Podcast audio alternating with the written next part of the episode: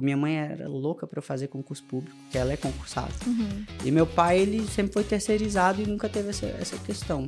Aí eu falei, aí ele falou, soltou bem clichê, né? É, tipo, é, filho, faz o que você gosta que você vai ser bem sucedido. Aí eu falei, então tá, então eu vou fazer gastronomia. Tipo, eu tinha nota para fazer medicina, eu tinha nota para fazer direito, tinha nota para fazer o que eu quisesse. Me tornei diretor de operações do frango e aí a gente começou a trabalhar tudo que eu vi nos Estados Unidos, trabalhar no frango no pote. Então, a gente fez uma curva de crescimento absurda em 2019, de vendas, delivery, etc. Um fomento muito grande disso. Olá, meus queridos e minhas queridas. Eu sou Saulo Miquiles, esse é o Rainmakers, o podcast onde você aprende com histórias inspiradoras de quem já fez chover Primeiro episódio da segunda temporada e a gente está começando já com a responsa. Temos aqui um Forbes Under 30, Carlos Júnior, que é CEO do Frango no Pote, bem-vindo. E temos uma co-host que veio direto de Balneário de Camboriú para ter essa conversa aqui entre empreendedores de geração Z, muito bacana. Ana Júlia Godes, que tem a Next, que é uma empresa de imersão para empreendedores é, jovens, não é isso? Comunidade para jovens. Comunidade muito bacana. Vamos começar Começar pelas damas, se apresente, quem é a minha querida co-host, obrigado. Tudo bem, eu sou a Ana, eu empreendo aí desde os oito anos, né? Tô nessa jornada e meus pais sempre me impulsionaram muito a, a ser empreendedora jovem, a fazer, a ser mais criativa, a ter visão de longo prazo, a fazer novas coisas. Então, aí, estamos nessa jornada.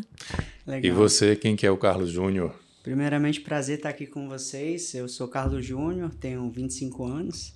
É, sou CEO da Frango no Pote, que é uma marca de frango frito brasileiro, com muito orgulho, e hoje a gente já tem 70 unidades em 15 estados. Ano passado fui agraciado com o título de Forbes Under 30 e faço parte também da comissão da ABF, que é a Associação Brasileira de Franchising, e comissão Next Generation da ABF. Legal. Porque eu, é, eu quero que você conte um pouco da história do frango no pote, uhum. mas é, você fala assim, frango no pote brasileiro que, que é isso? Então, o frango no pote ele surgiu inspirado no frango frito americano, né? É, que é a casa do frango frito.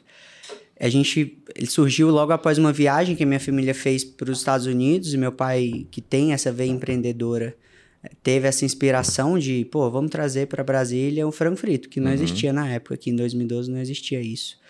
É, e aí a gente começou a, a, a desenvolver uma receita, desenvolver um, uma marca que fosse bem brasileira mesmo, com muito orgulho, com muita paixão e com tempero brasileiro, uhum. né? Que é, é diferencial no mundo inteiro, né? Então foi assim que surgiu o Frango no Pote, uma marca com nome forte, você não precisa explicar o que, que é. você vai, vai buscar lá, né? É, mas essa foi a inspiração, a gente adaptar, a gente transformar o frango frito americano em frango frito brasileiro. Então, desde 2012 para cá, a gente vem caminhando nessa jornada pelas franquias, é, com um crescimento constante, saudável e perene com os nossos franqueados. Bacana, legal, Ana. Legal. E como foi essa, essa aderência das pessoas a, a isso, já que é uma coisa nova, né? Uhum. Vinda de fora aqui no Brasil. Como foi essa, essa questão, assim? É, no, no, no, no, princípio, a gente teve que realmente fomentar a cultura de comer o frango frito. Sim, criar então, a cultura, Criar né? a cultura, né? É, na realidade, eu sempre falo isso para os meus franqueados, para os meus parceiros, que eu não vejo concorrência com maus olhos, porque eu acredito que quanto mais concorrência, mais pessoas comendo frango frito, mais cultura você cria, Sim, né? Exatamente. Então, a gente sabe do nosso produto, a gente sabe do diferencial dele, a gente sabe que é o melhor. Então a gente não tem medo numa concorrência, numa possível concorrência, né? Então, desde o começo a gente foi trabalhando, abrindo loja, criando a experiência para levar isso para o nosso cliente, um produto diferencial, é, um produto gostoso, um produto sequinho, um produto saboroso, que é hoje o diferencial da nossa marca. Né? Então, é. acho que foi esse o, o, o, o grande virada de chave. Diferencial. E teu pai já era empreendedor, porque você falou que ele, numa viagem, viu e quer fazer, se inspirou lá, né? Como é que foi isso? Sim, meus, meus pais são pedagogos. É, meu pai é pós-graduado em administração escolar, só que ele sempre teve essa veia empreendedora. É, ele tinha, construía casa, é, tinha lanchonete, ele sempre mexia o caldo dele. Quando o empreendedor é empreendedor, não tem jeito. Né? O cara tá lá pedagogo, mas ele tá empreendendo. E os meus pais sempre foram muito batalhadores. Meu pai é um cara inteligentérrimo, entendeu? Então, tipo, ele sempre é, forçou a gente a, velho, vai buscar sua independência, vai uhum. buscar crescer. Né? É, visionário. visionário. Se vocês verem o Excel dele, fica É. louco, né? tipo assim, impressionante. Então ele sabe fazer dinheiro. É, então ele sempre teve isso nele, essa veia empreendedora. E aí quando ele viu isso nos Estados Unidos, a gente gosta muito de comer, e aí a gente, pô, ele falou, velho, em Brasília não existe, vamos montar um negócio disso. Ele montou uma espécie de dark kitchen na casa dele, na área da churrasqueira, Uhum. um nome frango no pote, velho. Era um potinho de paçoca na época. tipo, um negócio bem improvisado com adesivozinho. E foi dando certo. No primeiro dia já saíram cinco pedidos do- dos amigos e tal. E aí o negócio foi crescendo muito. E na época ele era coordenador de uma escola. É, coordenador geral. Já E devia aí- trabalhar pra caramba. Já devia trabalhar pra caramba. Então a gente foi construindo isso é, dentro da família, dentro de casa, até um momento que não dava mais. E aí ele abriu a primeira loja. Aí na primeira loja começou a muita gente vir, né? E meu pai sempre teve um, um- um negócio que ele gosta, preza muito pela excelência no que ele faz. Então Uhum. ele sempre é muito enjoado com qualidade, com limpeza, com organização do restaurante e tudo mais. Então ele sempre teve isso nele. Então, desde o princípio, né? ele prezou pela excelência. Legal. É, e aí a gente foi crescendo a marca com muito propósito, muita dedicação, né? A partir da segunda, que foi no mesmo ano, que foi na cidade de Águas Claras, aqui de Brasília, foi quando deu um boom. Todo mundo queria saber o que era frango no pote. O pessoal da Asa Norte, que é muito longe de Águas Claras, pedia de Águas Claras para provar o frango no pote. E aí foi quando começou a crescer. E aí muita gente começou a buscar meu pai para ser franquia. E ele não sabia o que que era. Tipo, ele não entendia muito o que que era. Sim. E ele era muito resistente, porque ele estava construindo um negócio para ele mesmo tocar. E aí um cara visionário também fez um PowerPoint de por que ele tinha que ser franquia. e apresentou pro meu pai. Falou, velho, esses são os porquês você tem que ser franquia e eu quero ser seu franqueado. Aí meu pai na época falou, velho, então tá, então entra e vira meu sócio e vamos fazer isso daí acontecer. Arrojado. É, e aí eles começaram a- fazer acontecer juntos, contrataram uma consultoria para fazer estudo de franqueabilidade, para replicar o sucesso do negócio. E aí chegaram no business plan do, do frango no pote franquias. E aí começaram a crescer. E aí nesse meio tempo eu trabalhava ali, né, na loja, só servindo frango, mas eu tinha 13 anos na época. É, Não pode trabalhar com 13 conseguia anos, trabalhar, Sim. é, tava na escola não ainda. Não pode, não não pode. pode. É, tava na escola, mas falo trabalhar, ajudar a família. Não, ali. eu tô, eu Sim. tô brincando. E, É. e- e esse boom da garagem, ali voltando um pouco, era quando você tinha 13 anos. Quando foi... tinha, é, o frango ele surgiu há 12 anos atrás. Então eu tinha 13 anos na época, eu só ajudava empacotando o frango Sim. e mandando, entendeu? É sem- mas eu sempre tive essa- essa curiosidade por gastronomia, sempre gostei muito. É, e aí, quando começou a crescer o negócio, eu já tinha, por essa veia empreendedora do meu pai, já tinha esse, essa fome de, da minha independência. Hum, E na escola eu vendia cookies para ter minha independência Uhum. financeira. Então eu fazia todo um. também empreendedorzinho todo- já É, desde. eu tinha todo um plano de, de Tu vendia negócio. cookies também na escola? né? Eu, eu cheguei aí para os Estados Unidos uma vez, aí tava em, num boom daqueles é, bichinhos de pelúcia. Aquela época, uns com olho, olho brilhoso. Então, aí meu pai olhou, aí eu olhei, aí eu falei, hum. Aí eu falei, vou levar para minhas amigas. Aí meu pai, não, não, não, não, não, vou te, vem cá que eu vou te ensinar uma coisa. O que, que é venda? aí eu É. levei ah, uma sacola de bicho de pelúcia para levar tudo para minhas amigas. É Vocês isso. não são dessa É. época. Eu, da minha, da minha história de empreendedor adolescente, era quando surgiu o primeiro gravador de CD, a gente comprou e começou a gravar e vender os CDs. Até meu pai Hum. descobrir e falar assim: isso é pirataria, vocês não podem fazer isso e tal.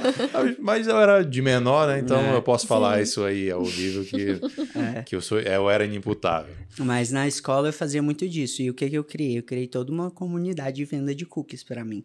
Então, tipo, eu fazia um amigo por sala As e franquias. eu dava era as minhas franquias. E aí eu dava uma, uma meta para eles, tipo assim, ó, vocês vão receber 30 cookies por dia. Se vocês venderem 20, vocês vão ganhar 5% do que vocês faturarem. Se vocês venderem todos, vocês vão ganhar tantos por cento. E aí eles me entregavam no final do dia A o que sobrava. indústria de cookies. Então, aí começou a dar até problema na Caraca. escola, porque o pessoal falou, velho, e era a escola que meu pai O trabalhava. pessoal da lanchonete Nó. da escola devia te odiar. né? É, e aí o pessoal ficava, Carlão, o Júnior tá vendendo cookies. E era você escola quem e tal." Fazia? Eu que fazia tudo. Eu fazia, passava, tipo, até duas horas da manhã assando Que legal. Aí tinha outras pessoas que eu comprava um pão de mel já pronto pra revender, e eu fazia o combo. Então, tipo assim, me virava. Sim. É, mas eu sempre tive essa, essa questão dentro de mim de, tipo, pô, eu não vou ficar dependendo do meu pai, eu quero ter minha independência. Eu quero ser livre, quero viver sozinho. E aí, quando o frango no pote começou a crescer muito, chegou numas 12 lojas, é, cresceu uma, uma, um questionamento em mim de ir nas lojas e não ter muito padrão. Aham. É, eu ia numa loja, era um, um frango, e em outra era outra, e aí eu comecei a conversar com meu pai disso. Eu tinha uns 15 anos na época, depois de dois anos do, do surgimento. Aí eu falei, pai, pô, você vai em uma, vai em outra, é diferente. E redes grandes de fast food são todas padronizadas. Sim. Eu falei, ah, então já que você gosta, então vem me ajudar. Entra aí pra me ajudar. Aí foi quando eu comecei a entrar no frango, a gente criou todo um setor operacional do negócio. É, E aí eu criei treinamentos, fichas técnicas e etc. Com no 15 que eu anos. entendia, com 15 anos. Que legal. É, com 16, eu já trabalhava no frango efetivamente, né? Como estagiário barra treinador. O backup do backup, Né? eu costumo falar, Tipo né? isso, Tudo que precisa aprendiz. fazer, a gente faz. É isso. E aí eu comecei, eu comecei a, ter vários questionamentos na minha cabeça de tipo, pô, eu já tinha avançado nessa parte de trabalhar e eu tava na roda da escola e não tava me sentindo parte mais. Já tava bem avançado, sempre tive notas excelentes na escola, nunca tive, dei problema com meus pais pra- com isso. Só É, que eu o não ta- sentimento comum do empreendedor também é ser meio peixe fora d'água, né? Tem um momento que você fala assim, cara, eu não, não, tá tem uma, outra não tem uma comunidade, É. não E se eu- acha eu- pertencente, né? E o que eu senti era, tipo assim, eu falava muito pro meu pai, falava, pai, pô, eu não tô aprendendo mais nada. Tipo, eu, eu gostava muito de exatas, muito. Sempre gostei de tudo, na verdade, mas eu gostava muito e eu não aprendia. Então, o que que eu fazia? Eu sempre passava nos primeiros três, três bimestres, Uhum. acho, alguma coisa assim, e no último eu ficava sem fazer nada, sacou? então, eu sempre fazia isso pra ficar tranquilo. E eu falava pra ele, falava, velho, eu não tô mais aprendendo e tal, não tô me sentindo parte disso daqui, eu tô incomodado. Aí ele falou, velho, então busca outra coisa, sei lá, vê o que, que você quer fazer da sua Não, vida. então, aí só, só entender. O teu pai, pedagogo, coordenador da escola, você virou pra ele e falou assim, pai, quero sair da escola. Tipo isso. E aí ele... Nessa época que eu comecei a, a me questionar, ele já tinha acabado de sair da ah, escola. tá. Tinha Mas acabado ele... de sair e tocar só o frango, o Mas frango ele crescendo continuava sendo pedagogo. Sim, total, total. E meu pai sempre ele teve esse negócio da gente estudar muito, entendeu? Claro. Tipo, ele- acho que a nossa carta, nossa carta de libertação da, de casa era entregar um diploma da faculdade dele. Ele falou, velho, eu não quero que vocês não tenham faculdade. Mesmo que hoje em dia questionem muito disso, ele tenha, ele, ele tinha isso nele, de, pô, a gente estudou a vida inteira, vocês, eu preciso que vocês façam a faculdade de vocês. Mas era uma- você- um compromisso dele com ele mesmo, Tipo, entendeu? missão de vida dele. É Isso, natural. dar uma escola e uma faculdade pra gente. Mas E- aí você saiu da escola. e aí eu fiz o processo, eu falei, eu comecei a conversar com ele no carro, falei, velho, o que, que eu faço da minha vida, né? Qual a profissão? Aqui em Brasília tem muito de, de Concurso. concurso. público. Minha mãe era louca pra eu fazer concurso público, porque ela é concursada. Uhum. E meu pai, ele sempre foi terceirizado e nunca teve essa, essa questão. Aí eu falei, aí ele falou, soltou bem clichê, né? É, tipo, é, filho, faz o que você gosta que você vai ser bem sucedido. Aí eu falei, então tá, então eu vou fazer gastronomia. Tipo, eu tinha nota pra fazer medicina, tinha nota pra fazer direito, tinha nota pra fazer o que eu quisesse. Aí ele falou, aí ele falou velho, faz ser Aproveitar que ele deu aval, né? É, minha mãe quase morreu. Tu acha que foi um bom conselho hoje, olhando pra trás? Ah, acredito que sim. Tudo foi feito por um propósito, velho. A gente acredita muito em Deus lá na, na nossa casa. A gente sabe que, que a nossa marca foi dada por Deus pra gente. E a gente leva com muito propósito isso. É, e, e- e meu pai já tinha ouvido de uma pastora que isso ia acontecer, só que ele não sabia Sério? que era eu. Que Deus estava preparando uma pessoa Um pra ajudar ele. uma- É, uma- pra ajudar, ele. ajudar. Ele falou, velho, Deus tá preparando uma pessoa pra te ajudar, fica legal. calmo. Fica porque ele sempre arrepiado. ficava, ele sempre ficava com esse legal. medo de não conseguir, entendeu? E aí a Sim. gente começou a, a trilhar isso, e quando eu falei pra minha mãe, quero fazer gastronomia, ela falou, meu Deus, ela quase morreu. Ela falou, velho, você vai passar a sua vida inteira esquentando a sua barriga no fogão. Eu falei, mas mãe, é isso, eu quero ser um Gordon Ramsay, tipo, né?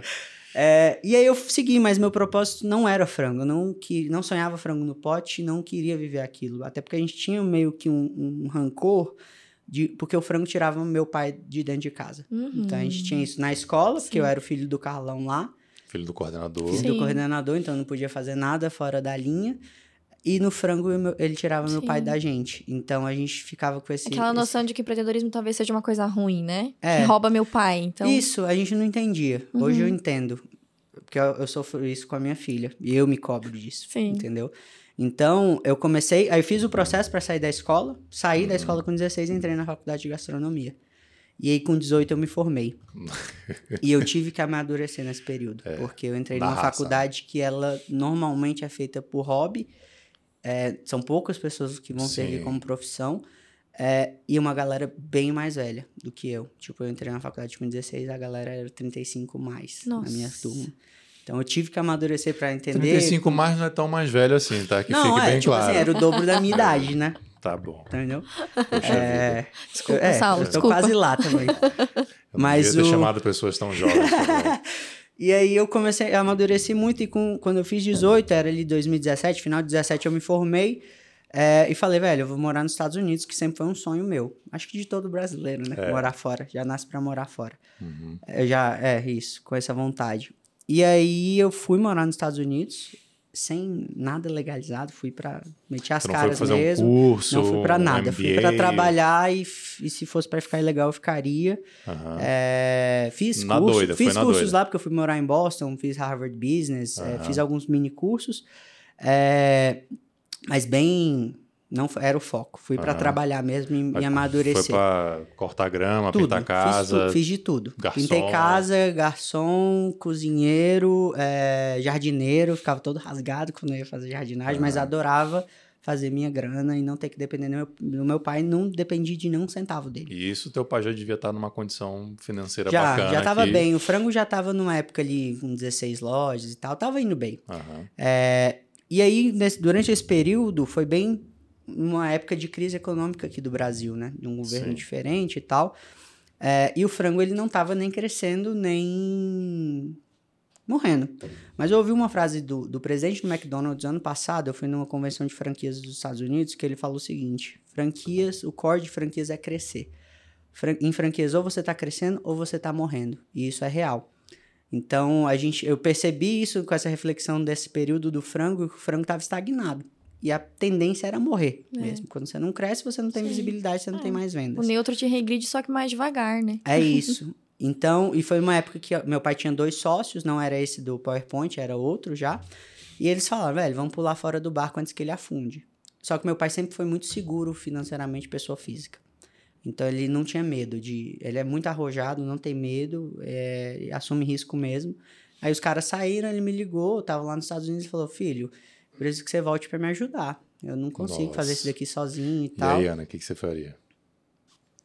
Cara, eu voltaria. Eu voltaria. Mesmo Pelo meu sabendo- pai, eu, pelo meu pai, eu voltaria. Queria, não era o que você tinha planejado. Pelo meu pai, eu voltaria. É. E aí, cara? E aí eu tava sentado na escada da casa que eu morava, eu tinha acabado de chegar do trabalho, todo cheirando a comida. É, aí eu escutei ele falando, eu falei, não, pai, eu vou pensar. Aí quando eu desliguei o telefone, veio um estalo na minha cabeça, assim, falou, velho, volta e faz o frango crescer, que ele vai crescer tanto que você vai poder morar onde você quiser. Sim. Aí eu falei, é verdade, né? E aí eu comecei a Não, pensar, e- conta mais desse estalo. De onde que veio isso, cara? ah, velho, eu acho que foi um estalo de Deus, sacou? Tipo, volta pra ajudar seu pai e crescer o negócio. Foi, realmente, eu senti, eh, eh, senti isso no meu coração. Foi uma resposta que veio na hora. Na assim, hora, né? tipo. No, Desligou não o é que tu telefone e veio. Eu desliguei, ligou os não, eu desliguei e veio na minha cabeça. Volta, faz o negócio crescer que você vai poder morar onde você quiser. E aí. Eu tô em sintonia com, com o Espírito Santo, tá vendo? Eu voltaria É, também. É verdade. É isso. Então, tipo, eu comecei a. Eu pensei, falei, aí eu liguei pra ele e falei, pai, eu vou voltar, volta pra me buscar. Porque quando a gente foi se separar na primeira vez, nossa, foi tenso. Imagina. Foi tenso. Então a gente chorou muito. Eu sempre sou muito apegado ao meu pai, mesmo que a gente não tinha construído ainda uma relação muito forte de até amigos, é, a gente tinha esse, esse, esse apego, né? E aí ele voltou para me buscar e eu voltei pro, pro Brasil, me tornei diretor de operações do frango, e aí a gente começou a trabalhar tudo que eu vi nos Estados Unidos, trabalhar no frango no pote. Então a gente fez uma curva de crescimento absurda em 2019, de vendas, delivery, etc. Um fomento muito grande disso, com essa visão que eu tive de fora. E aí, em 2020, em do- final de 19, ele falou: Filho, você tem uma cabeça boa, eu vou estar aqui te dando essa base, seu suporte de experiência. É, mas toca, toca o negócio. Meu pai é uma pessoa de relacionamento forte. Ele adora conversar, adora rir, brincar. Uhum. Só que ele não gosta de puxar a orelha, tipo, ah, tá com franqueado, não gosta de dar bronca, não gosta de ter uma conversa mais séria. É, e ele me botou pra ter essa conversa séria. Cobaia. É. E aí eu comecei a tocar o frango, só que no meu, meu desafio no primeiro momento era, eu não sou, não sou filho do dono, eu conquistei isso daqui. Uhum. né? Antes Então, de a gente entrar nisso, cara, desculpa te interromper.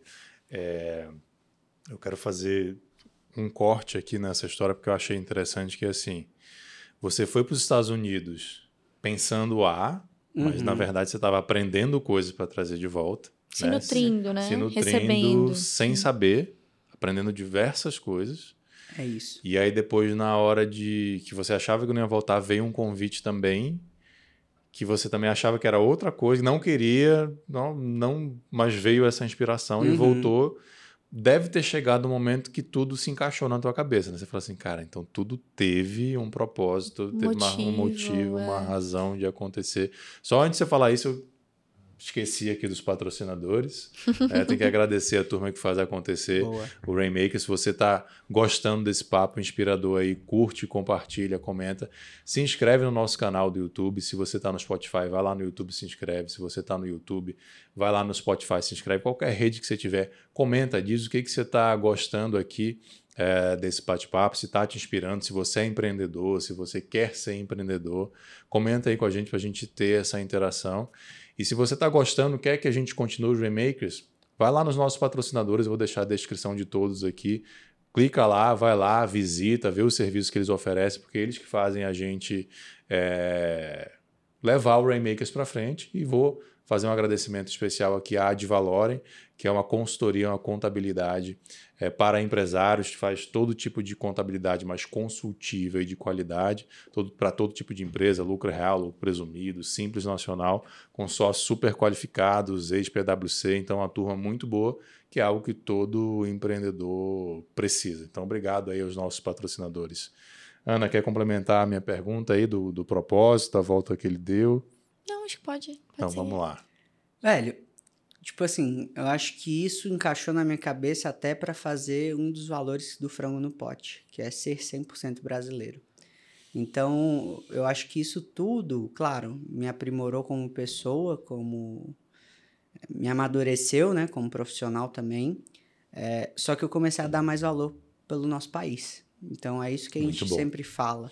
E no Frango no Pote, a gente tem uma missão de ser 100% brasileiro. Porque todo mundo quer ser frango frito americano. Só que o Frango no Pote é o verdadeiro frango frito brasileiro. Que não tem o menor interesse de ser o Não temos americano. nenhum interesse de ser americano. Então, é, eu acho que essa ida e essa volta me fez ter essa virada de chave. De tipo assim, velho, nosso país é um país de oportunidade. É um país Sim. super rico. É um país que o interior é gigantesco pra Sim. gente é, é desbravar. Não é só São Paulo, não é só Rio, não é só Brasil. Temos uma, uma É. co-host de balneário chamando Balneário Camboriú de Viu? interior, né? Uma Não tem frango pequena. no pote. não. Pois é, Ah, ainda, ainda. Ainda não Olha, tem. Temos é. uma empreendedora aqui que pode ser uma candidata franqueada. Olha. Viu?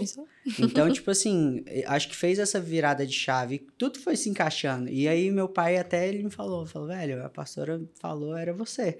Deus Que tava show. te, tava te formando pra gente, entendeu? E a gente começou a crescer juntos.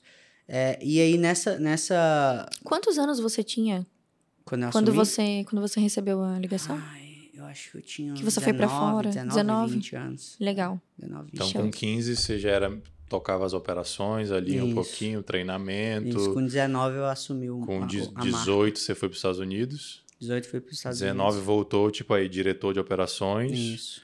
E aí com 20, acho que 20 eu já, já tava como CEO. 20 como CEO. Então tem aí uns 5 anos já como CEO. Isso aí. E teu pai Hoje Saiu? meu pai. Não, meu pai ficou na Tu parte aposentou de... teu pai? Não, ainda não.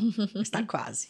Tá quase. Ele merece. merece. É, e aí ele, come- ele ficou na parte de, na diretoria de, de finan- financeiro, é, porque é uma parte que ele gosta, ele gosta dos Uhum. números dele ali, ele sabe fazer o negócio acontecer. É, e aí 2020 veio, foi quando eu assumi a marca, falei, velho, a gente vai estourar, vai crescer muito, vamos faturar muito, a gente já tinha faturado muito em 19, já, a gente já tinha uma margem ali de 20 lojas abertas, é, e aí veio a pandemia, né? 2020. Aí, Na época de março, a gente tava engatilhado com uma ação com o iFood que ia estourar de vender. Nossa. É, até tiveram que mudar o nome, que era Fechou com o iFood. E ficou meio Não chato, né? ficou legal, é. É, e aí veio a pandemia. E aí a gente fez todo um plano de guerra, de reestruturação, de se é delivery, vamos pro delivery mesmo. É, vi muita Dark Kitchen nos Estados Unidos, só que eu não acredito em... Um, um dos problemas que eu vi também com Dark Kitchen é que Dark Kitchen não constrói marca. Dark Explica o que Kitchen, é Dark Kitchen, pessoal. Dark tá Kitchen é uma cozinha que você não tem fachada e ela você pede ali no aplicativo, iFood, Uber Eats, que É seja. um restaurante sem mesa, né? É só É a uma- cozinha. É, é uma, é, uma, é uma cozinha, é um delivery, uma É uma cozinha, cozinha de delivery que você delivery. pede pelo aplicativo ali, você tá comendo frango no pote, você acha que é num restaurantezão. Ou seja, se não é- quiser é fazer uma na minha casa, eu posso Você abrir pode uma fazer. cozinha e. É Entendi. isso. E Isso você é vai botar lá no iFood, no aplicativo Sim. e vai É vender. isso, entendeu? E eu via muito nos Estados Unidos. E aí, quando eu voltei, eu voltei com essa pegada mais delivery, velho, vamos fomentar isso, esse é o futuro e tal. Porque eu trabalhei de driver de, de, de Uber Eats. É, só que eu não, acredit, não acreditava que construía marca, porque, velho, você vai pedir num, num aplicativo, você vai pedindo o que tem melhor promoção pra você, o que tem taxa grátis, o que Cupom. cupom e etc. Não é o que tem o melhor, melhor produto, no final das contas. Entendi. Então não constrói marca, não constrói esse desejo pela marca. E aí a gente expandiu sem Dark Kitchen. A gente expandiu com lojas. Com loja que tem delivery e tem loja que tem a experiência. Porque a gente acredita na construção da marca. E uma marca forte. O nome já é Show. forte, né? O nome E é aí- muito bom. É muito bom. O nome é muito É, e aí, em 2020, a gente triplicou a marca. A gente deu um boom de, de aceleração, de, de expansão no meio da pandemia. A gente saiu de 20 lojas para 60 abertas. bom. Nossa. E aí 20 passou, 21 a gente estava ainda nesse período de abertura de lojas, né? É, de implantação e tudo mais. 22 a gente deixou um momento mais para estabilizar, vamos estabilizar com franqueado, relacionamento, porque um período de aceleração gera desgaste, né? Com você- certeza. Vai ficar Ainda mais que a gente trás. tem né? uma coisa muito mais paternal de você estar perto, tipo, pô, meu franqueado do Parque Shopping aqui, que é esse shopping que você falou aqui do lado, é, eu posso visitar ele toda semana se eu quiser. Uhum. O cara lá de, do Acre eu não consigo. Entendeu? Entendi. Então gera essa ruptura de você se Mas vocês têm distanciar essa cultura de ser próximos. Temos do essa franqueado. cultura, que é um dos nossos, nossos valores, que é o espírito familiar. A gente não deixa isso morrer, mesmo que tenha uma empresa profissional. E hoje, como é que tá o frango no pote hoje em números? Hoje o Frango no Pote tem 70 lojas abertas em 15 estados e um faturamento anual de 110 milhões. É. Nada mal, hein, Ana? Nada É. mal. E aí, nosso foco agora é a gente chegar em 100 unidades abertas, com os nossos franqueados que já, que já estão na base, com novos. A menor parte vai ser dos novos, a maior parte dos franqueados que já estão. É, só que um dos nossos objetivos hoje, hoje a nossa missão é não é ser o maior, é ser o melhor. Porque a gente não acredita que você ser o maior quer dizer que você seja o melhor. E a gente quer realmente ser o melhor. A melhor marca, o melhor produto, a melhor experiência para o nosso O cliente. foco é ser relevante, né? É ser não relevante, grande. exato. E a gente acredita que ser o melhor vai trazer relevância de faturamento, de marca, de, de que seja, É. Sim. entendeu? Então esse é o Frango no Pote hoje, uma empresa que ela é familiar por, nas- de nascença, Uhum. mas ela já é muito mais profissional. Legal. Show, show de bola. Perguntas, Ana? Eu fiquei só com uma dúvida lá atrás, voltando aí para o empreendedorismo jovem, né? Legal. Quando você falou que você vendia cookies e toda essa questão na, na escola, que formou a indústria dos cookies, né? É, quem que deu esse exemplo para você? Você acredita que isso realmente era uma coisa já, uma veia sua, uma vontade sua? Ou isso veio, s- assim, 50% do seu pai, que era um Uhum. exemplo, que era visionário, que sim, tinha a questão da faculdade, mas também, né, buscava essa, essa visão, essa, essa ousadia, esse assumir riscos? Da onde veio isso? Isso veio como um exemplo de criação? Ou veio uma coisa realmente sua de não, tô vendo que eu sou meio diferente aqui, né? Da onde que veio isso? Eu acho que isso vem muito do sangue nepomuceno. A minha família ela tem essa veia empreendedora muito forte, mas claro, muito inspirado pelo meu pai. Eu via ele dando os jeitos dele de, pô, vou empreender aqui, vou ter uma lanchonete, vou fazer uma casa e etc. É, e, e de mim de sempre buscar essa independência, entendeu? Então a gente acho que foi muito disso, muito mais de inspirar, inspi- um 50% da inspiração e 50% do que já vinha do sangue, entendeu? Show, show, É, legal. E sempre por buscar mais, né? Acho que a gente tem que ter essa- esse, esse desejo de crescer. Sim. E uma coisa que eu sempre falo para minha equipe hoje, que eu tenho uma equipe grande, tenho que tocar com franqueados também, é que a gente tem que sempre buscar conhecimento, né? Acho que conhecimento é o core do sucesso. E o ser humano ele foi feito para evoluir. Então, se a gente está em constante evolu- evolução, a gente precisa buscar o conhecimento. Sim. Então, evolução é igual a ação. Então, se a gente não se mexe, a gente não evolui. Então, eu falo para minha equipe sempre buscar esse conhecimento para em prol da nossa evolução. Porque se o ser humano não fosse para evoluir, o mundo não estaria como estamos. Exatamente. Então, é isso que eu sempre tento fomentar para eles. A gente buscar isso, buscar mais, buscar crescer, buscar o conhecimento mesmo. Legal. Cara, você ganhou aí o título de Forbes Under 30, você tem 25, né? 25, é. é. E é muito fácil, assim, para quem tá de fora, ver lá você na capa da revista, mas você é o Carlos Júnior, né? Uhum. E você é filho do dono, que isso. criou e tal. Deve ter muito julgamento quanto a isso, assim como deve ter tido quando você voltou dos Estados Unidos para assumir. Como é que você lidou com isso com 18, 19 anos e agora com essa história da Forbes, é. da Forbes que deve ter... Uhum. Velho, foi um, um dilema para mim, é, pessoal, de tipo, pô, como eu vou transformar essa visão de sou filho do dono para sou o CEO do negócio, uhum. eu que tomo a estratégia. Acho que foi conquistado muito com respeito, principalmente com minha relação com meu pai. No primeiro momento, meu pai ele, é uma, ele tem um sangue nordestino, então ele fala alto, é, uhum. é, é muito elétrico, né? Elétrico, então tipo assim, é, eu tive que aprender a lidar com ele, porque no, nesse momento da transição eu virei o chefe dele, né? Então eu virei Sim. o superior dele. É, então tinha momentos que eu tinha que, por respeito, abaixar a cabeça mesmo. E eu abaixava, uhum. tipo, eu falava uma coisa com o franqueado, falava, oh, franqueado, você não vai fazer isso, isso, isso. Ele ia lá, ligava pro uhum. meu pai. Dava a volta. Carlão, ó, o Júnior falou pra fazer isso. Não, não faz isso não. Aí o franqueado Entendi. não fazia. Então, tipo assim, foi conquistado com muito respeito com a equipe também, com os franqueados. Hoje tem uma visão totalmente diferente. É... Que a gente construiu junto isso, a gente construiu Você acha que que ser mais junto. agressivo, assim, tipo, vou, sei lá, primeiro dia você tinha algumas medidas na cabeça, vou fazer isso, isso, isso, isso, meio que para mostrar. Não, eu, eu tratei Ou foi de uma forma pelas bem beiradas? mais. Eu tratei de uma forma mais tranquila. Eu fui tratando de tipo assim, velho, vamos construir junto. Tipo, ó, tenho essa ideia, o que, uhum. que você acha? É construir a quatro mãos sempre. Certo. Então, tipo, ah, se eu tinha um problema com financeiro, ou tinha um problema com RH, chegava na pessoa e falava, ó, oh, tava pensando dessa forma, o que, que você acha? Ah, não concordo. Não, beleza. Então vamos tentar construir um meio termo? E a pessoa ir construindo comigo. Acho que a gente ter essa, essa, esse domínio emocional, essa sabedoria. Inteligência, né? Essa inteligência emocional é, é importante da gente con conseguir ir tratando para você. Porque eu acho que sempre que você vai para esse embate, às vezes não funciona e sai uhum. todo mundo desgastado, entendeu? É, mas foi construído muito assim. Quando eu recebi o título do, da Forbes, é, no primeiro momento você acha que não vai mudar nada a sua vida. Tipo, eu recebi a ligação é, do jornalista, fui, ah, você foi selecionado e tal, eu pedi uma entrevista, falei algumas coisas para ele. É, eu desliguei e falei, velho, beleza, minha vida não vai mudar em nada. Uhum. Tipo, saindo Voltar a trabalhar aqui normal. É, trabalhei, tinha, beleza, e segui a vida. Depois que saiu, é, eu percebi o tanto que é relevante isso, o tanto que é importante e a responsabilidade que fica cada vez maior nas minhas costas. De tipo assim, velho, o meu negócio tem relevância, tudo que tem. eu falar tem relevância. Tem relevância é. e as pessoas se inspiram em mim. Exatamente. Entendeu? Então, tipo assim, é, eu, eu, eu, acho que cai um pouco a ficha de, tipo, Por isso que você tá aqui como um Rainmaker, porque né? você inspira as pessoas. É isso. Então, tipo, a gente acaba que cai essa ficha de inspiro as pessoas, tem uma responsabilidade por trás, então eu tenho que tratar isso da melhor forma possível. Uhum. Entendeu? De, é uma chancela, né? É uma chancela até pro meu negócio, que não Com é certeza. da boca para fora. Claro. Porque a gente pode vir aqui, velho, falar o que for. Ah, porque eu tenho 30 milhões de lojas e beleza. Quem vai saber? Uhum. Mas a Forbes vai lá, eles pesquisam, eles entendem. Sim. O negócio é uma chancela. Que o é negócio, uma credibilidade, É uma né, credibilidade que, que o negócio é real. Entendeu? Então, tipo, eu comecei a cair a ficha em janeiro ali, que saiu a revista, né?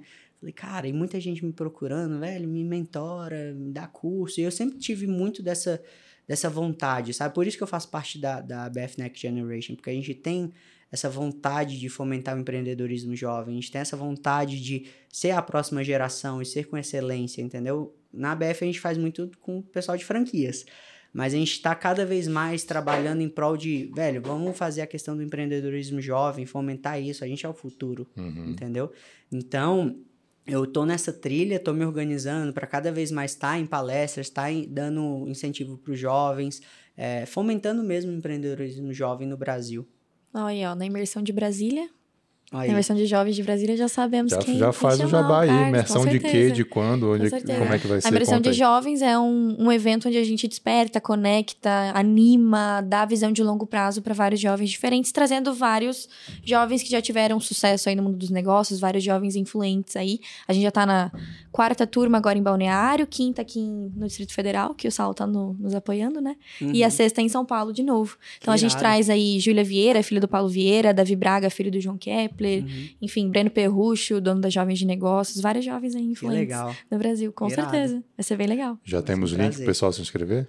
Já temos o link. Então, vou deixar na descrição. nextjovens.com.br imersão. Então, Isso. nextjovens.com.br imersão e eu vou deixar na descrição também pro povo Fechou. Muito bom. aí. Agora é minha vez de perguntar. Diga Eu lá. quero que vocês me contem a história empreendedora de vocês também. Vai lá, Ana. Não, pode começar.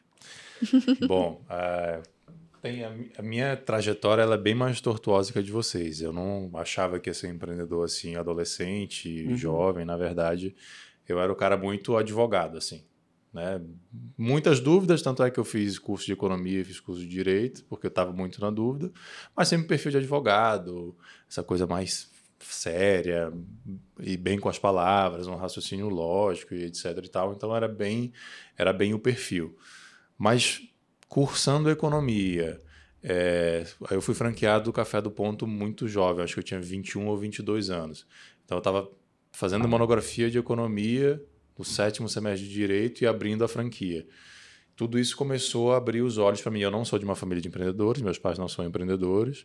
Acabou que eu e meus irmãos viramos empreendedores, mas não tinha essa referência. Aham. Então eu fui me descobrindo aos poucos, mesmo dentro do direito, depois falei assim, não, eu não, eu não quero ser o, o advogado que fica lá sentadinho dentro do escritório, na frente do computador, escrevendo.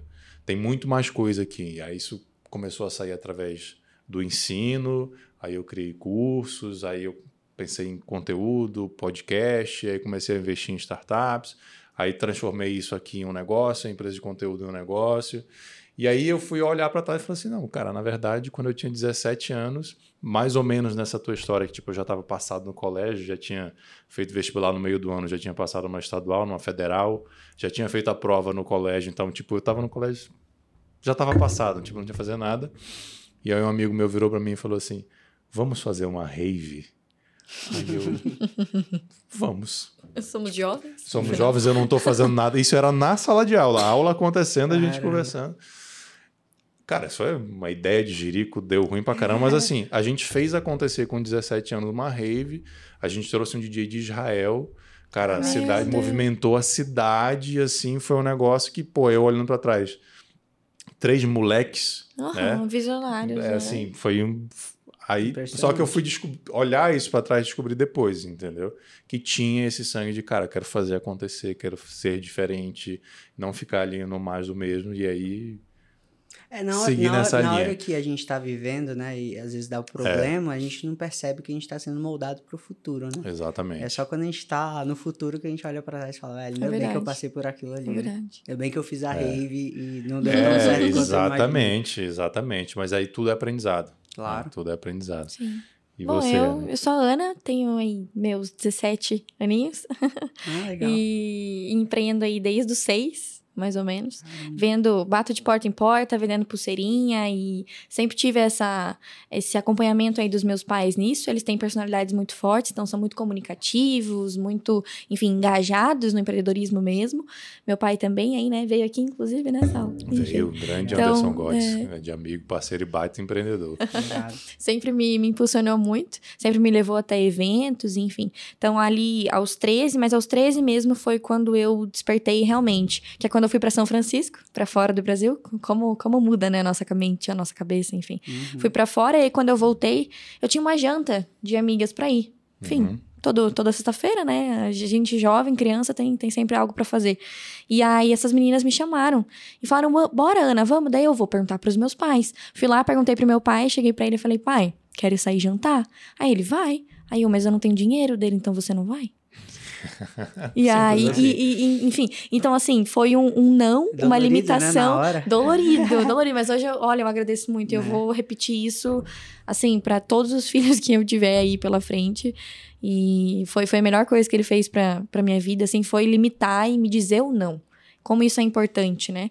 E, enfim, e aí ali foi, foi meu pulo do, do gato. Eu tinha acabado de voltar com várias, com a mente criativa, com a mente inspirada, vendo várias coisas lá fora, e aí eu fui, fui despertei ali, daí criei a Next, já não me sentia muito pertencente, já me sentia assim, com um coração meio, será que é isso aqui mesmo? Será que a escola, a faculdade, mestrado, doutorado, a hierarquia de, de subir de uma empresa é o único caminho a ser seguido? Será que é isso mesmo? Uhum. Então eu já tinha esses questionamentos internos de, sabe, acho que isso não é para mim. E eu, eu falo que isso já era assim, meio que até o Espírito Santo assim falando comigo, de, tipo, você é diferente, sabe? E não, não significa que você é melhor ou pior, só é. que você tem um outro propósito que não é esse aqui de, de estar junto com a manada nessa nessa coisa regrada, né? Então foi foi isso, daí ele foi meu despertar e criei aos 14. Aí a, a Next. É. Deixa eu pegar um gancho do que vocês dois falaram, que é esse lance da inspiração através da viagem. Uhum. É, é, a minha geração, que é um pouco mais antiga que a de vocês, a gente só tinha a possibilidade de realmente fazer isso, se inspirar indo até o local, né? Uhum. Então, viajar para os Estados Unidos, para a Europa e ver coisas novas acontecerem. E de fato você via coisas que era meio que viajar para o futuro. De fato era assim. Hoje a gente tem a possibilidade de ver isso através da internet. Você não precisa é. ir. É claro que ir é outra experiência óbvio. Uhum. Mas você pode pesquisar, você vê nas redes sociais. Então, o recado que eu deixo para quem está assistindo a gente, principalmente que é jovem empreendedor, ah, você quer empreender, já sabe que é empreender, não sabe o que, cara, vê o que estão fazendo lá fora. É. Vê o que está fazendo, Exatamente. o que estão dando de sucesso lá fora. Até, até o próprio Carlos falou, né, que Exato. ele nem, nem achou que ele ia ter tanto tanta procura e ia servir de inspiração para outras pessoas, né? Então, Com hoje certeza. não é necessário só você ir até os lugares. Tem até as próprias pessoas que servem de apoio e de, de parceria aí nessa, é nessa troca, né? Porque é uma conexão. Vê o que está dando certo lá fora, é. aprende, se inspira, adapta, né? Porque o Brasil é uma cultura diferente. Como o Carlos fez, ele trouxe o frango, mas deixou o frango bem brasileiro, com tempero, sequinho, é. aquela coisa engordurada, é. mas um, um, modelo que te inspirou, que inspirou é teu isso, pai, né? É isso. É, e vocês adaptaram e fizeram crescer. Isso é, é sensacional. Às vezes, às vezes, eu fico vendo sobre essa questão do mundo, é, tenho amigos, às vezes até colaboradores que ficam meio ansiosos ali, fica, velho, parece que o mundo acabou para ele, só que a pessoa às vezes está presa numa bolha. Uhum. Eu falo, velho, o mundo é tão grande para você estar, tá, tipo, desesperado, tem tanta oportunidade no mundo inteiro. Então, Exatamente. abre sua mente, às vezes viaja, ah, não tenho condição de viajar, então vai pesquisar, uhum. vai estudar, vai abre a mente, entendeu? O cara Sim. passa um final de semana no, ali no, no, no, computador pesquisando, mas, é mas sem ver besteira, né? Vai ver coisa boa, vai ver coisa uhum. séria. Putz, você vai ver tanta coisa. Sim. É, tem tanta é coisa. Uma pesquisa, um Google, rápida é. hoje, né? É, um Google que você dá hoje, nem precisa mais do Google, né? Agora é só o chat GPT. Exatamente, é, é. E agora a profissão do futuro é saber perguntar, né? Eu tava numa palestra é. de, um, de um especialista de chat GPT. E ele falou, velho, o futuro. Ele, ele tava num, num dilema com um amigo fotógrafo dele. Aí o amigo fotógrafo tava conversando e tal, porque tinha uma pessoa pesquisando uma foto dele. Ele falou, velho, você não tem medo do chat EPT? Ele falou, não. Ele, por que não? Ele, porque eu, eu não, eu tô pegando meu, o, o possível medo e transformando numa força de aprender a saber perguntar é para o chat GPT. Sim. Aí ele falou, olha só o trabalho que eu fiz. A mulher tinha pedido uma foto de um cara no Brooklyn comendo uma pizza. Ele fez a pergunta pro chat GPT, criou a imagem para ele e falou que eu entreguei a foto para ela uhum. em é dois segundos. Altíssima é. produtividade. É. E aí ele estava falando que a reflexão que fica é você se adaptar para a tecnologia, que a tecnologia não vai engolir o mercado, só que é. você tem que se adaptar a ela e Sim. levar ela como um, um, um, um suporte para você. É o famoso né? inovar, né? É, é, mas aí tem o seguinte, vocês dois que são é, muito jovens, mas têm uma, uma inteligência emocional Sim. acima da média para a idade de vocês, o medo paralisa as pessoas. Total. Então, quando vem esse tipo de revolução tecnológica, você tem essas duas visões. Ou é eu vou ter medo disso e vou me encolher, vou me fechar e não vou entender o que é isso, não vou pesquisar. Ou você encara de peito aberto e vai para cima. É um protagonista é. ou Mas, vitimista, exatamente. né? Mas uma coisa que eu penso sempre é, tipo assim, eu, eu acredito que antes da pandemia isso era muito maior que eu vejo que tem uma onda empreendedora. Não sei se é que a gente começa a, a, se envolver cada vez mais no empreendedorismo, é. mas eu acredito que depois da pandemia o futuro acelerou não sei se vocês perceberam isso, mas muita coisa que estava distante no futuro acelerou uhum. muito durante Sim. a pandemia. E eu acho que as pessoas começaram a virar uma chave de tipo assim, vou ser mais arrojado, vou tomar mais risco uhum. vou Até o digital veio com muito mais, mais caras, força, né? Entendeu? É. isso. Então, eu, eu, eu, eu, percebi um pouco disso, de esse medo, ele começou a reduzir um pouco dentro das pessoas e eles começaram a tomar mais risco. Sim. É porque a gente estava vendo uma transição para o digital, como a Ana falou, que era uma transição gradual. De repente, todo mundo foi obrigado a ir para o digital. É. Então, é, é cara, o cara que. O, o, frango no pote da esquina, que só tinha a loja física lá, o restaurante e tal, ele fechou.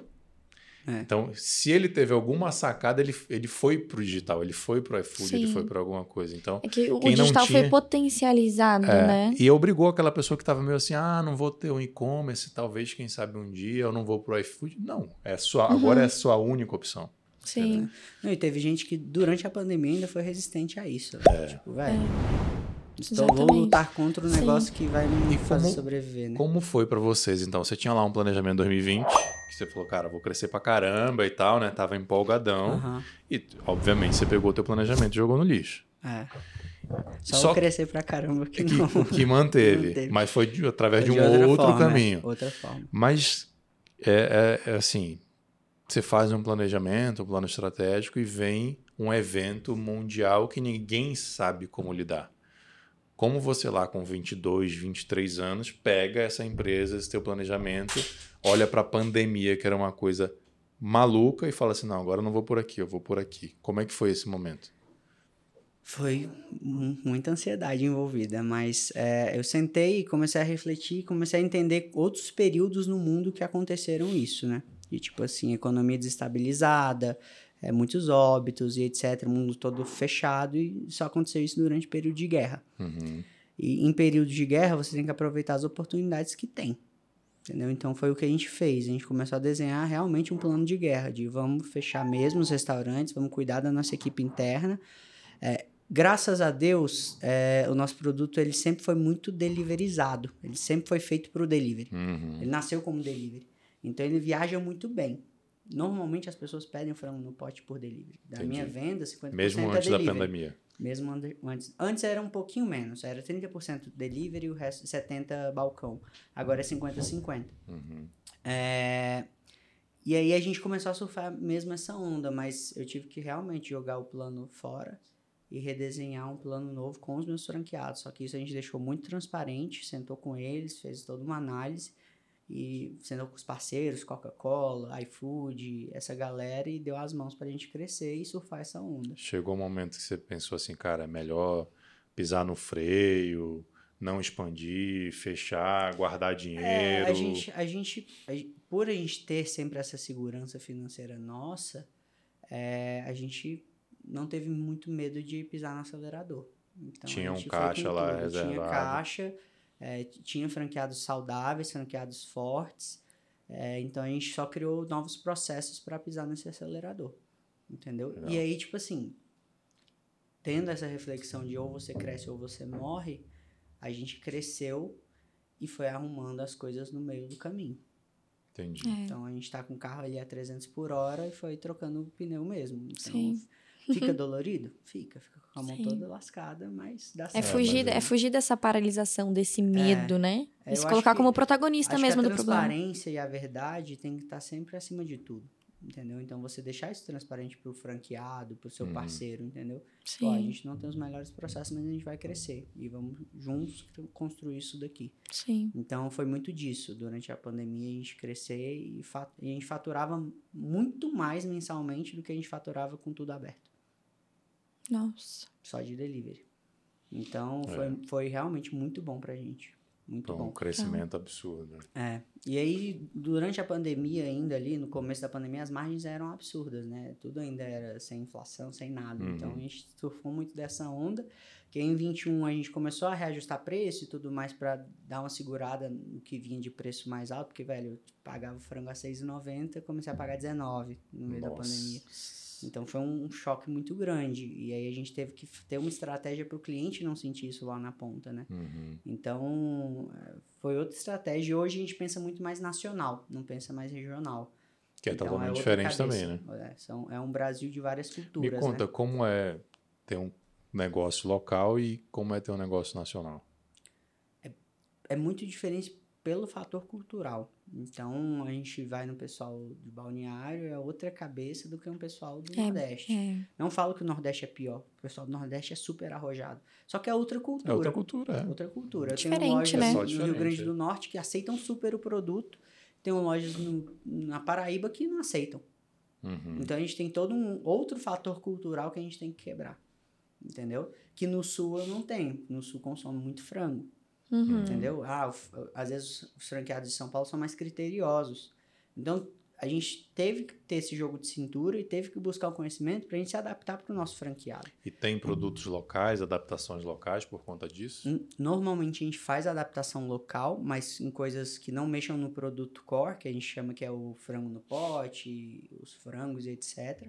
Mas a gente faz, velho, lá no sul o pessoal come muita polenta. Lá em Balneário tem que ter o quê? Lá em Balneário o povo é muito fitness. A Então tem que. tem é o estilo, é o estilo de vida, a qualidade de vida. Então tem que ter isso no cardápio também. É, a gente É, tem saladas e são deliciosas, provem Sim. depois. É. É, e aí, tipo assim, a gente já faz adaptações, a gente é super aberto pro franqueado opinar nisso. A gente, claro, faz teste antes de efetivar no cardápio, mas a gente tem um exemplo que o franqueado do sul, do sul em Ponta Grossa, ele pediu polenta. Ele falou, velho, aqui todo mundo come mais polenta do que batata frita. A gente falou, beleza, vamos colocar polenta. Colocamos Sim. a polenta, hoje até no Nordeste tem polenta, Uau. porque todo mundo gos- Sim. gostou. Então a gente vai- Diversificou, né? vai diversificando para o nosso franqueado e, e sendo bem aberto para eles, entendeu? Dando essa voz para eles também. Sim. Então, Pra que eles construam junto, né? Afinal, isso. eles são, são da cidade, né? É isso. Tem É. projetos que não dão certo. A gente já teve um projeto de É. galinhada que não deu certo, o franqueado pediu, a gente fez e pelos números não provou que não dava. Então a gente não vai para frente, mas a gente sempre está testando, tem uma equipe de, de produção de, de novos produtos, De etc, novos que vai sempre executando isso daí. Que show. É, mas eu, eu quero ir conhecer Balneário, acho É. que a cidadezona é Onde massa. tem aqui? Por Brasília? Tem. Aqui em Brasília a gente tem 27 lojas, só em Nossa, Brasília. Não, É. um pouquinho. Tem essa. no Park Shopping aqui do lado, se vocês quiserem provar, Eu depois lá, vão lá. sim. vão lá. lá, Em-. Vocês vão pra Goiânia depois, lá É. em Goiânia também tem. Show. Show. Tem. Bom saber. Temos uma pergunta aqui do, do Instagram. Aliás, vocês que estiverem acompanhando o Rainmakers, siga lá podcast Rainmakers, o perfil no Instagram, que a gente vai anunciar os convidados antes e vai dar oportunidade para vocês fazerem perguntas através das redes. É, qual a estratégia de expansão do Frango no Pote? Durante a pandemia, a gente teve uma, uma estratégia de pulverizar mesmo a marca. A gente quis crescer. Hoje, a gente quer consolidar. Então, a gente está numa estratégia muito mais em espiral, de tipo assim, velho, estou em Brasília muito forte, Goiás está começando a ficar mais robusto, mas eu quero consolidar o Centro-Oeste, Minas, é... é, Centro-Oeste e Minas. Esses são os nossos focos. Então agora não é mais é, expandir, Não é mais expandir agora é total. fortalecer o. É muito mais na qualidade do que na quantidade. então a uhum. gente está muito mais nesse foco do centro-oeste, mais robusto, e aí depois a gente Mas você tem desde o Acre até. Tenho. que Tenho que é o mais- Iapoca ao Chuí. Tenho em. Foz e tenho no Acre. Cara, então realmente uma marca É, e nacional. aí, o que que a gente... de- O que que a gente, às vezes, é, tem a, a- a possibilidade? A gente tem um franqueado de Foz que pode abrir uma segunda unidade em Cascavel, que Sim. seja. Entendeu? Então, a gente crescer nesses locais com os, com os franqueados que já estão. Franqueados novos, a gente é bem mais restrito. Então, Como é a que é a logística de mandar um frango para o Acre e um frango para o Foz num padrão? É, a gente tem todo um, manual é, de padronização, mas como a gente faz para viabilizar é, custo para o franqueado? A gente homologa local. Certo. A gente tem toda uma base de produtos exclusivos, que é tempero, em- é, farinhas, é, embalagens e molhos, que saem de CDs nossos. Isso ele compra da que franqueadora. ele compra da franqueadora. Que, que é- são negócios separados, mas é um. CD que Tá. vende esses produtos.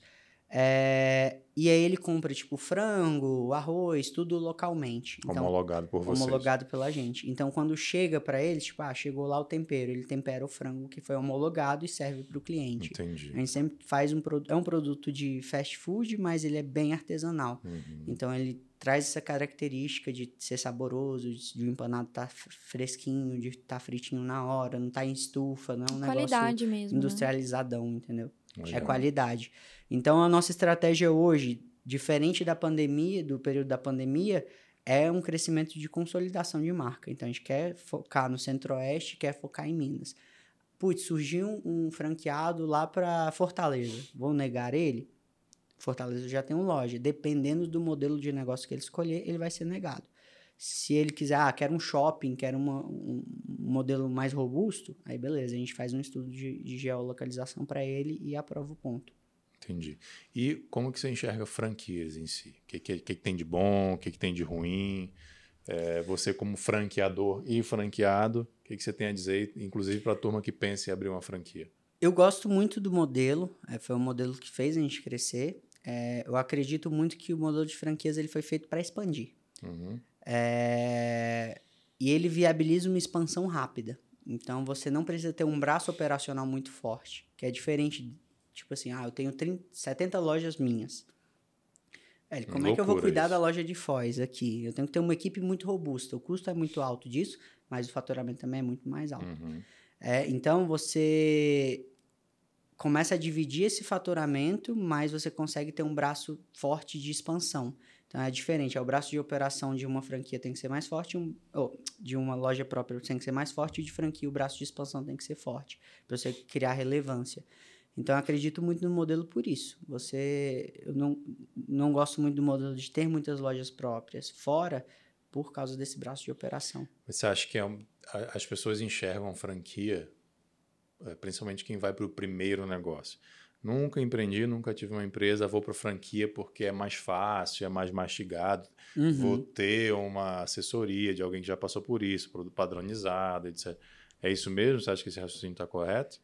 Uh, em partes. Eu acho que muita gente. Acho já foi muito desmistificado isso. É, mas franquias é um negócio. Você compra uma franquia Sim. do frango pote, é um negócio. Você vai ter que trabalhar. Não necessariamente é mais fácil, né?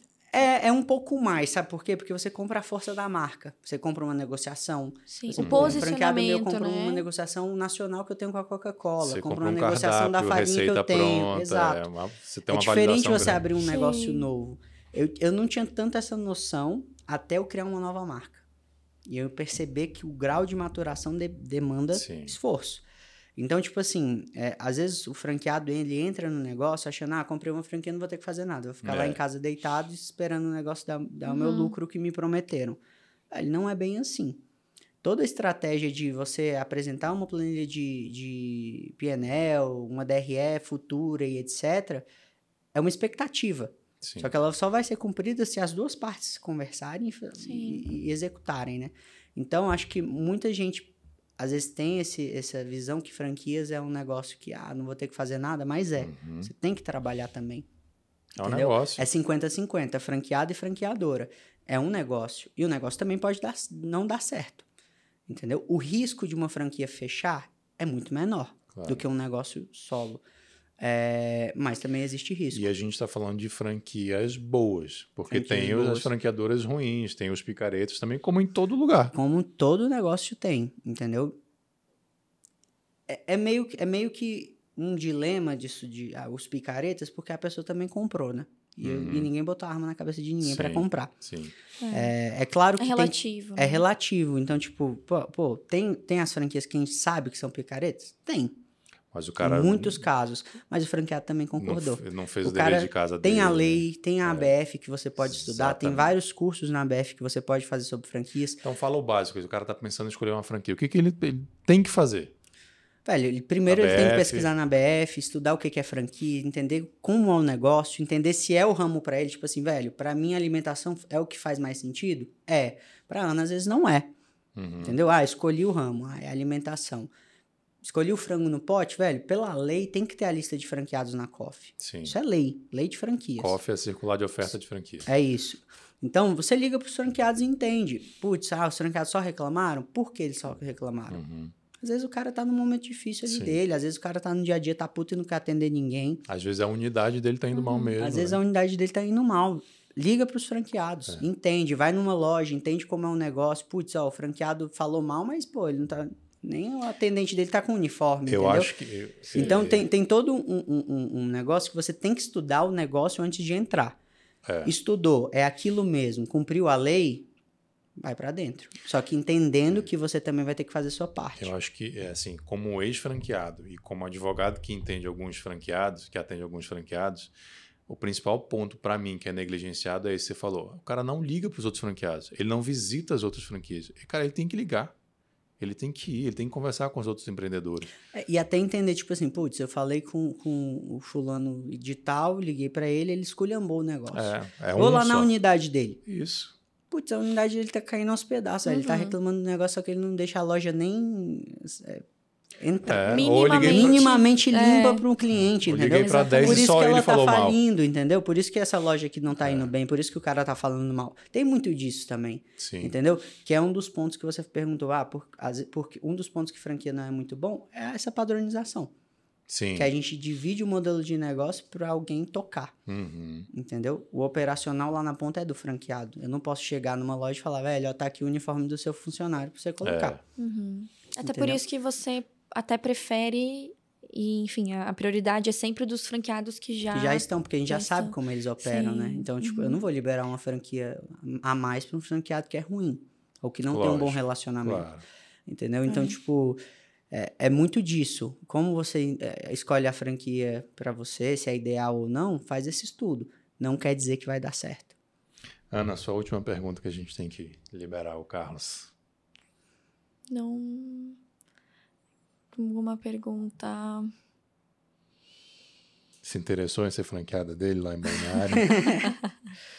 A gente não tem limite de idades, tá? É, que legal. Não, se tivesse também, né, pô? É. Sim, Pô, tem uma pergunta. isso. Qual que é o seu franqueado mais novo? Ai, velho, são muitos franqueados. Eu acho que o meu franqueado mais novo tem 22 anos. Uau. 22 Uau. anos. Ó, E- não, não, não foi a idade que você também fez algo? Foi, foi, Foi, no né? 21 ou 22 que eu abri 22 essa primeira franquia. e ele legal. vai super bem. É? Super Ele é de bem. qual cidade? Tem um de Petrolina, que ele é bem novinho. Eu não sei se ele tem 22, mas o de 22 é o de Caldas Novas. Uau. Que legal. É, Que legal. muito bom. Bem legal. Bacana. Carlos, a nossa última pergunta, que são duas, na verdade. A primeira é: qual o maior erro que você cometeu na tua trajetória? Que você pode compartilhar com a gente. E a segunda é o livro que você indica pra gente. Pega o livro aí, Ana, por favor, enquanto ele. Tá. Maior erro, velho. Que virou uma assim, lição que você possa compartilhar com a gente. Tem um erro operacional que eu fiz que foi muito grave. Tipo assim, eu- por eu ser formado em gastronomia, eu que crio os produtos do frango. É, e teve uma época que nesse período de profissionalizar o negócio que eu mudei a farinha do frango. E eu mudei e para mim o processo estava super claro que estava tudo certo. E aí no final das contas lá na ponta pro franqueado o frango tava queimando. Tava ficando preto. Tipo assim, o cara empanava, ele fritava, ele ficava preto, ficava muito escuro. E aí foi uma onda de reclamação enorme, a gente já tinha trocado a farinha. E os franqueados me ligavam falando, velho, tá ficando escuro o frango, tá ficando muito ruim e tal. Eu falei, mas tá com gosto de queimado? Ah, não tá, só tá ficando escuro. Tá ficando feio. Aí eu falei, não, o problema é de vocês, que vocês estão fazendo errado. Estão empanando errado, estão fazendo alguma coisa errada.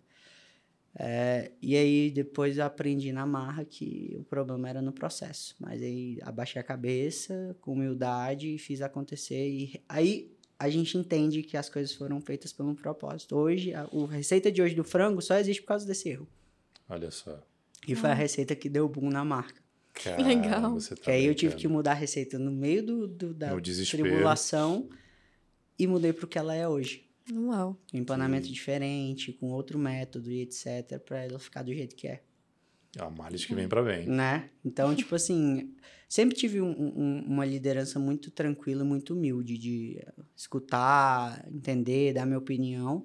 É, e com meus franqueados eu tento sempre tratar assim. Eu acho que esse aprendizado desse erro foi isso que eu levei. Legal. Onde você recomendar o livro aí, dizer se Tá. você trouxe alguma promoção pro pessoal, tem alguma coisa a aí? gente tem promoções. Calma, Ah, calma. desculpa, É Só, só para dizer se tem ou Legal, se não legal. tem. Agora eu vou agradecer você que está até aqui escutando a gente ou assistindo a gente. Comenta aí o que, que você gostou desse episódio, o que, que você não gostou. Mas se inscreve, curte, compartilha, manda para aquela pessoa da sua família, aquele seu amigo que quer empreender para se inspirar, aquela pessoa que está pensando em abrir uma franquia. Tem muitas lições aqui, né, de como escolher uma franquia, é se isso. vale a pena ou não. Afinal de contas, a gente faz o Rainmakers para inspirar você a virar também um empreendedor. E agradeço aos nossos patrocinadores, vai lá na lista. Se você está aqui em Brasília, ou São Paulo, ou Balne- Balneário, tem mais cidades que você vai fazer a imersão? Tem São Paulo, Balneário, Brasília, só. Isso. Next Legal. Jovens, tá o, no link na descrição também para você fazer a imersão com a Ana e com essa turma de jovens empreendedores aí também. Eu não sou aceito lá porque eu já tenho cabelo branco, então eles não me convidam, mas tá tudo bem.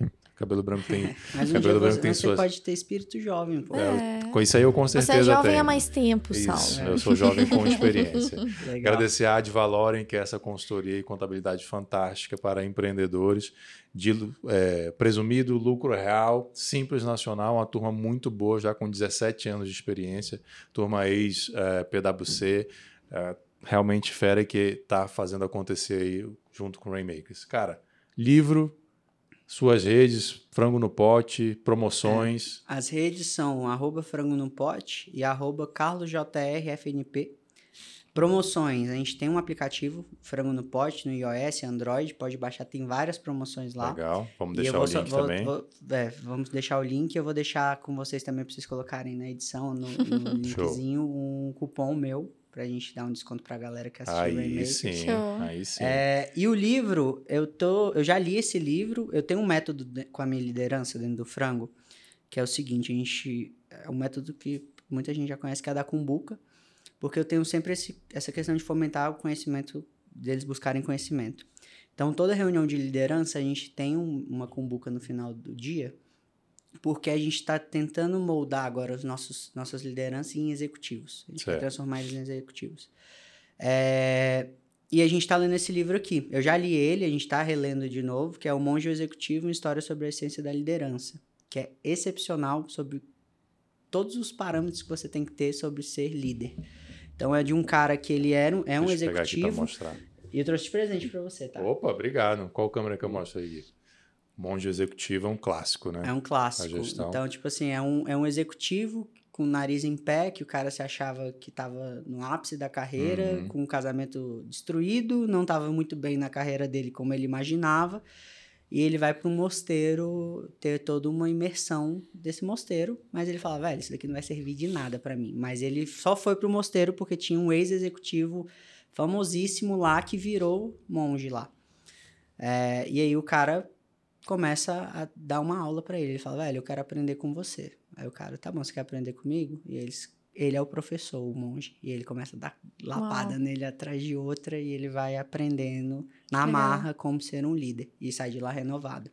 Então acho que é um livro super importante quem quer ser líder e quem quer ser líder com, de alta performance. Legal. Show. Vou deixar também o link para você adquirir esse livro, Monge Executivo, para você adquirir lá na Amazon. Se você adquirir através do nosso link, você vai estar ajudando a gente também, ajudando os Rainmakers a crescer ainda mais. Carlos, aqui o troféu para você de Rainmaker. Para você levar para o escritório, para casa, porque de Adorei. fato uma história muito Adorei, inspiradora. É, a gente está muito feliz de iniciar a segunda temporada com Muito você. Muitas lições trazidas aí. Muito obrigado. Eu que agradeço. Ana, brigadão por essa Obrigada, força aí de ser obrigada, co-host. Obrigada. Obrigado pela oportunidade, espero ter inspirado vocês aí. Claro. Vamos pra cima. Show de bola. Lembra de curtir, compartilhar, se inscrever. Manda para todo mundo que quer ser empreendedor, que está em dúvida, que já é É. empreendedor, que vai inspirar com certeza. Valeu, gente. Valeu. Tchau, tchau. tchau. tchau. Valeu.